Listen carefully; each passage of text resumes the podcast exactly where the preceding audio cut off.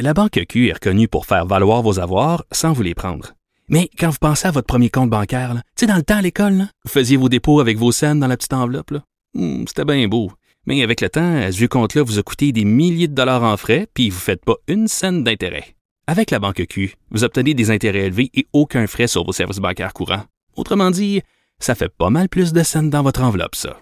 Banque Q. Faites valoir vos avoirs. Visitez banqueq.ca pour en savoir plus. Pendant que votre attention est centrée sur cette voix qui vous parle ici, ou encore là, tout près ici, très loin là-bas, ou même très, très loin, celle de Desjardins Entreprises est centrée sur plus de 400 000 entreprises partout autour de vous. Depuis plus de 120 ans, nos équipes dédiées accompagnent les entrepreneurs d'ici à chaque étape pour qu'ils puissent rester centrés sur ce qui compte, la croissance de leur entreprise.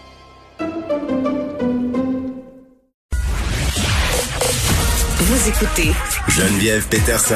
Cube Radio. La chef du Parti libéral, Dominique Anglade, qui se positionne sur la vaccination obligatoire pour la majorité des Québécois. J'avais bien envie de savoir, euh, c'était quoi la position de Québec solidaire sur cet enjeu-là? On est avec Gabriel Nadeau-Dubois, qui est chef parlementaire euh, de Québec solidaire. Euh, Monsieur Nadeau-Dubois, bonjour. Bonjour. Là, est-ce que je vous dis dessus? Est-ce que je t'appelle Gabriel ou Monsieur Nadeau-Dubois? Ça me rend, JND, ça me rend confuse. Faut régler ça tout de suite. On peut régler ça d'entrée de jeu. Moi, je je suis pas, je m'en fâche pas dans les dans les formalités, donc on peut se tutoyer. Okay, euh, sans parfait. problème. Surtout qu'on s'est vu euh, quelques fois dans On la s'est vraie déjà vie. vu dans des circonstances moins formelles. Exactement, donc je me sentirais un peu bizarre. OK, euh, parlons de, de cet enjeu euh, ça me- de la vaccination obligatoire pour une parce que là ce qu'elle propose euh, madame Anglade, c'est pour certains corps de métier mais quand on fait le décompte, euh, ça s'adresserait finalement à une très très grande partie de la population, le réseau de la santé, services sociaux, éducation, services de garde, on parle quand même euh, d'une grande quantité de personnes. C'est un sujet qui évidemment euh, Gabriel soulève les passions même si Paul Saint-Pierre Plamondon a dit qu'on devrait pas en faire un enjeu politique. Oui, c'est un sujet qui est pas banal du tout. Euh, c'est un sujet sérieux, puis surtout c'est un sujet complexe. Euh, moi, je suis, je, je pense comme beaucoup de gens là que la vaccination en pleine pandémie Mhm. mondiale, c'est c'est un devoir c'est un devoir moral, surtout quand les gens travaillent dans des situations où ils sont en contact avec le public. Ceci étant dit, avant de la rendre obligatoire, cette vaccination-là, il faut se poser certaines questions. Et moi, cette proposition de Dominique Anglade, honnêtement, là, elle me surprend beaucoup. Je trouve pas ça très sérieux de la part euh, d'une d'une chef de l'opposition euh, qui demande depuis des mois à ce qu'on aille les avis de la santé publique, à ce qu'ils soient rendus publics, ces avis-là. Je trouve pas ça très sérieux de sa part aujourd'hui de changer d'approche, de dire avant même la commission parlementaire qui est prévue cette semaine, avant même d'avoir vu des avis de la santé publique, euh, on demande au premier ministre de rentrer dans le tas, d'aller de l'avant, puis Oui. d'imposer quand même de manière très large la vaccination obligatoire. Je trouve ça incohérent, euh, alors que Mme Anglade demande avec raison, là, depuis le début de la pandémie, Mm. euh, les avis de la santé publique. Pourquoi est-ce que cette fois-ci, les libéraux prennent une position aussi ferme avant d'avoir entendu la santé publique en commission parlementaire? Ben attends, j'ai Euh, j'ai envie de te dire, j'ai envie de te dire, il y, a, il y a deux affaires là-dedans. La première, c'est que c'est facile de faire des affirmations comme ça quand on n'est pas chef puis qu'on va pas en subir vraiment les conséquences. Deux, en tout cas, à mon sens, à moi, puis c'est peut-être bien une lecture euh, très très personnelle. C'est un peu de la récupération euh, politique à mon sens, euh, en, en ce sens où en ce moment une large partie de la population qui la souhaiterait cette obligation vaccinale-là. Puis je, pense qu'il faut faire attention là parce que de faire la promotion de la vaccination c'est une chose, mais de, se- rendre à une obligation, personne ne voulait se rendre là. là. C'est un peu comme le couvre-feu. On n'a pas le choix, on l'a fait, mais c'était quand même un symbole très très fort de- de- d'enfermer les gens chez eux, passer 8h30. Il faut être prudent quand on parle d'une obligation vaccinale. New York va de l'avant euh, par ailleurs avec les profs puis leurs employés municipaux, mais ça crée des précédents. Il faut bien les baliser ces précédents-là, non? Il faut bien les baliser. Puis je suis d'accord, il faut être très prudent. Là. Euh, la vaccination, il faut en faire la promotion de manière euh, dithyrambique. J'en suis, là, je suis complètement d'accord. Puis moi, j'invite tout le monde qui nous écoute à y aller au plus vite si c'est pas déjà fait. Mais avant de, de faire des, de la politisation comme ça, des mesures sanitaires, je, je pense qu'il faut rester prudent. Il faut un débat posé, un débat rationnel. Puis c'est un jeu un peu dangereux là. Euh, de faire euh, trop de politique avec les mesures sanitaires. Non, mais c'en est un, débat politique. Moi, je débarque là, quand j'entends dire ça ou quand Paul Saint-Pierre Plamondon dit que c'est pas un débat politique. Là, c'en est rendu un. C'en est un débat politique. Ben, il y a de la politique dans beaucoup de choses. En fait, il y a de la politique dans tout. Mais en tout cas, je pense qu'il ne faut pas surpolitiser ces enjeux-là parce que là, on parle de trouver un équilibre entre le bien commun, entre la protection du public, puis quand même le respect de certaines libertés fondamentales il y a des critères juridiques qu'il faut, qu'il faut euh, auxquels il faut réfléchir, des critères éthiques. Euh, il, faut y aller tranquillement. C'est pour ça qu'on demandait une commission parlementaire et on l'a eu. Le gouvernement a accepté. Elle va avoir lieu euh, ce jeudi, ce vendredi. Est-ce qu'on peut entendre les experts avant de faire des déclarations comme ça? Nous, c'est ce qu'on va faire à Québec solidaire. moi, je, je, je ferme pas la porte à ce que dans certaines circonstances, la vaccination obligatoire puisse être nécessaire. Mais je, pense qu'il faut faire les choses plus sérieusement. Puis je trouve ça incohérent. Je le répète, je trouve ça incohérent de la part du Parti libéral qui a demandé des avis de la santé publique depuis des mois mm. et qui là aujourd'hui, euh, par un communiqué de presse un bon dimanche matin, nous dit ah non, il faut y aller quasiment mur à mur avec euh, la vaccination obligatoire. Moi, je pense que le rôle d'une opposition en pandémie, c'est pas d'exiger que le gouvernement soit plus autoritaire, c'est au contraire jouer un rôle de contre-pouvoir puis exiger que le gouvernement soit transparent et, euh, et respecte les libertés fondamentales, même si dans certaines circonstances, notamment en pandémie, ça peut être légitime de mm. faire certaines exceptions. Oui, et Gabriel Nadeau-Dubois, parlant euh, de cette commission parlementaire, vous avez demandé d'élargir euh, la question notamment à propos euh, du passeport vaccinal, de la vaccination. moi, je me posais la question, si on rend la vaccination obligatoire, mettons qu'on va de l'avant avec tout ça, puis qu'on continue d'aller de l'avant avec le passeport vaccinal, on a parlé beaucoup de la temporalité, là, ça durerait combien de temps ce, ce, ce passeport-là? Ça, ce qui, à mon sens, ce qui demeure préoccupant, c'est qu'on est encore dans le flou par rapport à tout ça, mais si on va de l'avant avec cette vaccination est-ce que le passeport reste pertinent? C'est une excellente question et on va la poser euh, jeudi et vendredi aux experts qui vont venir au Parlement pour nous livrer leur analyse. Mais cette absence de date en ce qui a au passeport vaccinal, c'est en effet, selon moi, c'est inacceptable. Ça fait mm. plusieurs semaines que ça nous a été annoncé. C'est une mesure quand même exceptionnelle. Moi, je pense que beaucoup de Québécois sont prêts à l'accepter parce que on veut tous éviter un reconfinement. Ça, c'est vrai. Une fois qu'on a dit ça, quand même, la question n'est pas close, là. Pour combien de temps est-ce que ça va être utilisé? Je sais bien que le virus ne suit aucun calendrier, mais on pourrait au moins nous donner un critère. On pourrait au moins nous dire à partir de tant de niveaux de cas ou à partir de tant de, euh, à tant de niveaux de taux de vaccination. Ben, dans ces circonstances-là, on retirerait le passeport vaccinal. faut donner la prévisibilité. Il faut donner une date de mais t'es d'accord, t'es d'accord quand même, Gabriel. Oui, mais attends, t'es, es d'accord pour dire que donner des précisions dans une certaine mesure, des dates, c'est dur, là, on l'a vu, là, tu c'est un peu imprévisible. Ouais, c'est ça, c'est imprévisible. On a eu le variant Delta, tu là, tout le monde capote parce qu'on a dit 75% d'immunité, on rouvre tout, là, c'est pas ça. Les gens disent, ouais, mais là, regardez, ils nous avaient dit 75, là, c'est rendu 85. je trouve qu'au niveau des enjeux communicationnels par rapport à cette pandémie-là, en ce moment, on passe peut-être un peu à côté. Les gens ont beaucoup de latitude pour interpréter euh, dire voyez, euh, c'est pas ça qu'ils nous ont dit, puis là c'est ça qui est ça, puis c'est pas clair. Il faudrait qu'on communique plus clairement à la population. Il y aurait peut-être moins de crainte. Moi, je pense qu'il faut communiquer plus clairement. Puis je suis bien d'accord avec toi aussi qu'on n'a pas, on n'est pas obligé de donner des dates. Tout le monde comprend que le virus est imprévisible, qu'il va peut-être même y avoir d'autres variants. Tout le monde comprend ça.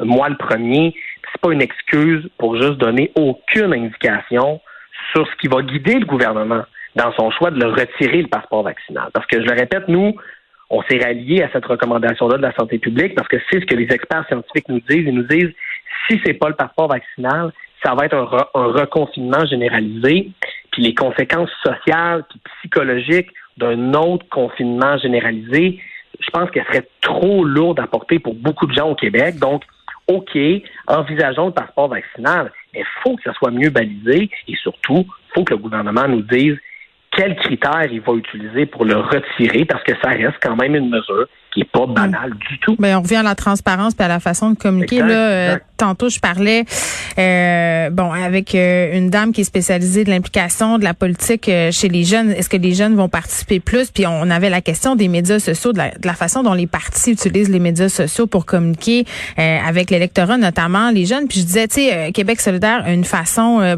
peut-être un peu différente que les autres partis d'utiliser leur plateforme de médias sociaux pour communiquer des messages. C'est pas juste faire des danses TikTok. C'est quoi votre, euh, votre stratégie de médias sociaux? Mon Dieu, si je disais que c'est ma spécialité, je ne serais pas sincère. Mais t'es pas pire, t'es pas pire. Tu fais des petites vidéos euh, quand même qui font jaser. je me débrouille. Mais euh, je pense que l'objectif, c'est parce que moi, ce que j'essaie de faire sur les médias sociaux, j'ai une équipe avec qui je réfléchis à tout ça, mais c'est de d'essayer de faire de, de, de faire comprendre aux, gens qui peut-être utilisent pas les médias conventionnels pour s'informer qu'il se passe plein de choses à l'Assemblée nationale du Québec en politique québécoise qui les touchent directement. Parce que les médias sociaux ont parfois cette, ce, ce, ce défaut de faire en sorte qu'on entend parler beaucoup, beaucoup de politique américaine, beaucoup de politique internationale, et je veux dire, c'est très important, comprends, comprends-moi bien, mais ils se décident des affaires au Québec là, qui changent la vie des gens. Puis moi, je trouve ça important que les gens entendent parler de ce qui se débat à, l'Assemblée nationale. C'est pas juste la période de questions. Des fois, c'est ce qu'on dit en point de presse, c'est ce qui se passe dans les commissions parlementaires. C'est pas toujours super excitant du point de vue de la forme, mettons. C'est pas tout le temps trépidant, mais ils se décident des choses qui déterminent le présent puis l'avenir de bien du monde. Ce que j'essaie de faire sur mes médias sociaux, c'est de dire, OK, voici cette semaine ce qu'on a fait, voici les questions qu'on a posées, voici les réponses du gouvernement. Mhm. Bien sûr, je le fais en donnant mon opinion. J'ai aucune prétention d'être objectif. C'est pas ça ma job d'envie, mais au moins d'intéresser les gens puis de dire, mm. regardez ce qui se passe en politique ici au Québec. Ça a un impact sur votre vie parce que des fois, je le dis même dans, dans ma génération ou même surtout chez les gens plus jeunes, il y a un grand attrait pour la, pour la politique euh, puis les mouvements sociaux au niveau international. Moi, des fois, j'ai envie de dire aux jeunes, regardez ce qui se passe ici aussi parce que c'est déterminant pour votre avenir. Ben oui, puis avec la crise de confiance envers les médias puis les politiciens, les médias sociaux, c'est peut-être une façon de mettre la loupe sur d'autres affaires. Tu as raison parce que parfois nous les médias, on acte sur certains euh, thèmes. Puis tu sais, ça m'amène à, te parler euh, de Will Prosper parce que la semaine passée, c'était partout, c'était mur à mur. Euh, euh bon, le candidat de Madame Plante, elle décide de le garder. Là. Il y a eu toutes sortes de chroniques, de points de vue qui se sont pris par rapport à cette affaire-là. Est-ce qu'on devrait ou non lui pardonner? Est-ce qu'il devrait se retirer? Euh, de la course. Là, vous, euh, à Québec solidaire, euh, il y a le collectif antiraciste des coloniales qui s'est prononcé, si on veut, sur la question en publiant un poème, donc en, appui, en solidarité avec Will Prosper. C'est quoi, c'est quoi ta position par rapport avec ce qui s'est passé? Parce que c'est grave quand même les gestes qui lui sont reprochés. Monsieur Prosper, mais en même temps, ça fait 22 ans, il a fait beaucoup de choses pour sa communauté. c'est quand même un un débat qui est excessivement complexe, qui va au-delà de je suis pour, je compte. Là. C'est pas un débat facile, tout à fait. C'est une situation qui est euh, qui soulève les passions. Moi, je pense que mon opinion sur la question là, c'est que c'est aux gens de Montréal-Nord à décider. Oui, ben ça, c'est la, la, réponse facile. non, mais on, ben, c'est-à-dire qu'on vit dans une démocratie. Donc moi, je suis pas surpris que tous les chroniqueurs du Québec aient une opinion, puis c'est leur droit, tout à fait. Mais c'est les gens de ce quartier-là qui vont décider dans quelques semaines euh, si ils jugent que Will Prosper, c'est une personne qui les représente. Puis euh, les gens débattront des enjeux sur le terrain. Puis je, puis, puis, puis, je pense que il faut, il faut se rappeler ça que le, le seul tribunal qui va trancher cette question-là, euh, c'est le tribunal démocratique des gens de Montréal-Nord. Puis euh, Will Prosper est quelqu'un qui est impliqué dans cette communauté-là. Les gens le connaissent vont le voir, vont l'entendre, et euh, puis c'est eux qui vont trancher cette question-là, et non pas tous les gens qui euh, expriment leur opinion. Euh, Mais on a une influence. Attends là, toi puis moi, bien humblement, on a une influence sur ce que les gens vont faire le jour du vote par la couverture médiatique, par les débats que ça mhm. suscite. C'est parce que moi je me posais la question de sa première barre, je me dis ok, c'est pour vrai, c'est un gars qui va être appelé, il a été appelé pour rebâtir la confiance entre les communautés de Montréal-Nord, la police, est-ce qu'il va être à même de remplir son mandat? Je veux dire, est-ce qu'il va être capable de travailler avec la police suite à cette déclaration-là? C'est toutes ces questions-là que ça pose, nonobstant euh, cette personne-là, si on sort euh, de qui est Will Prosper et ce qu'il a fait pour sa communauté, l'essence même de la raison pour laquelle il est là puis pour laquelle il se présente. J'ai de la misère à, croire qu'il va être capable d'aller jusqu'au bout de son entreprise, peu importe ce que les gens vont décider. Moi, nous, euh, à, Québec solidaire, on a pris une décision. on s'est posé la question dans la dernière année si on allait ou pas euh, prendre position dans le, camp, dans le cadre de la campagne municipale, puis aussi dans le cadre de la campagne fédérale. Puis nous, on a décidé de, de ni s'impliquer dans la campagne municipale ni fédérale. C'est pour ça que moi, j'ai j'ai pas envie de ben, dire. T'es sur le break, t'es sur le break, mais le collectif publie un poème, donc c'est pour ça que je te pose la question. Je, tu sais comme moi que, que le collectif euh, en question euh, prend la parole sur bien des enjeux, puis ça leur appartient. Là, c'est pas des gens qui tu parles au nom du parti. Mm, Moi, tu dois commencer à être tanné.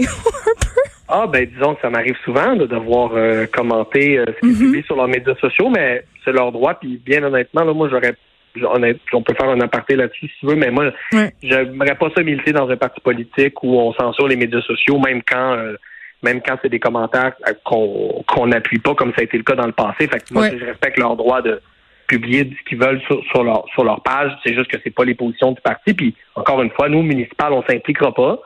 Mais moi, je pense que les gens de Montréal-Nord, là, c'est les mieux placés pour savoir de quel type de représentants ils ont besoin. Est-ce qu'ils sont est-ce qu'ils sont satisfaits Hmm. de comment ça se passe à Montréal-Nord depuis les dernières années, puis en fait depuis les dernières décennies? Ouais, est-ce bon. qu'ils veulent que ça change? Puis s'ils veulent que ça change, est-ce qu'ils pensent que Will Prosper, c'est, c'est, c'est, c'est la personne euh, pour euh, pour les représenter? Puis est-ce que c'est ce changement-là qu'ils veulent? Puis moi, je pense que il y a beaucoup de monde qui ont parlé au nom des gens de Montréal-Nord C'est vrai. depuis les dernières années. Mhm. là. Des politiciens, de, à tous les paliers, toutes sortes de monde qui ont prétendu être les porte-parole de cette communauté-là, puis ça les a pas toujours servis. Fait que euh, enfin, euh, au moins ça fait parler de Montréal-Nord, puis les gens décideront qui, qui veulent qu'ils les représentent, puis ça, ben c'est au moins ce sera ça de positif. Gabriel Nadeau-Dubois, merci, qui est chef parlementaire de Québec solidaire, porte-parole du deuxième groupe d'opposition en matière de santé. On se rappelle euh, qu'il réagissait à cette proposition de la chef euh, du Parti libéral du Québec, Dominique Anglade, qui se positionne pour la vaccination obligatoire pour la majorité des Québécois.